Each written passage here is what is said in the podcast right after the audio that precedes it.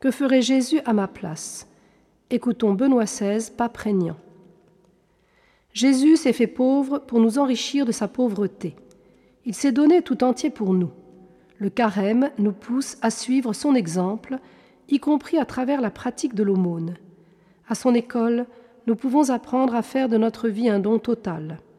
En l'imitant, nous réussissons à devenir disposés, non pas tant à donner quelque chose de ce que nous possédons, qu'à nous donner nous-mêmes. L'Évangile ne se résume-t-il pas tout entier dans l'unique commandement de la charité? La pratique quadragésimale de l'aumône devient donc un moyen pour approfondir notre vocation chrétienne. L'évangéliste Marc nous rappelle que chaque véritable disciple du Christ ne peut aspirer qu'à une seule chose partager sa passion sans revendiquer aucune récompense. Le chrétien est appelé à assumer la condition de serviteur en suivant les traces de Jésus, c'est-à-dire en donnant sa vie pour les autres de manière gratuite et désintéressée. Ce n'est pas la recherche du pouvoir et du succès, mais l'humble don de soi pour le bien de l'Église qui doit caractériser chacun de nos gestes et chacune de nos paroles. En effet, la véritable grandeur chrétienne ne consiste pas à dominer, mais à servir. Jésus répète aujourd'hui à chacun de nous qu'il n'est pas venu pour être servi, mais pour servir et donner sa vie en rançon pour une multitude.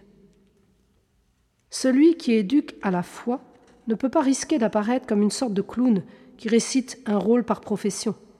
Il doit plutôt être comme le disciple bien-aimé qui a posé sa tête sur le cœur du Maître et qui a appris là la façon de penser, de parler, d'agir. Si aimer le Christ et nos frères ne doit pas être considéré comme quelque chose d'accessoire et de superficiel, mais plutôt comme le vrai et ultime but de toute notre existence. Il faut savoir opérer des choix fondamentaux, être disponible à des renoncements radicaux, si nécessaire jusqu'au martyr. Aujourd'hui comme hier, la vie du chrétien exige le courage d'aller à contre-courant, d'aimer comme Jésus, qui est allé jusqu'au sacrifice de la croix. Nous pourrions dire alors, en paraphrasant une observation de saint Augustin, que grâce aux richesses terrestres, nous devons nous procurer celles qui sont véritables et éternelles. Si l'on trouve en effet des gens prêts à tout type de malhonnêteté, à condition de s'assurer un bien-être matériel toujours aléatoire, nous, chrétiens, devrions d'autant plus nous soucier de nous occuper de notre bonheur éternel avec les biens de cette terre.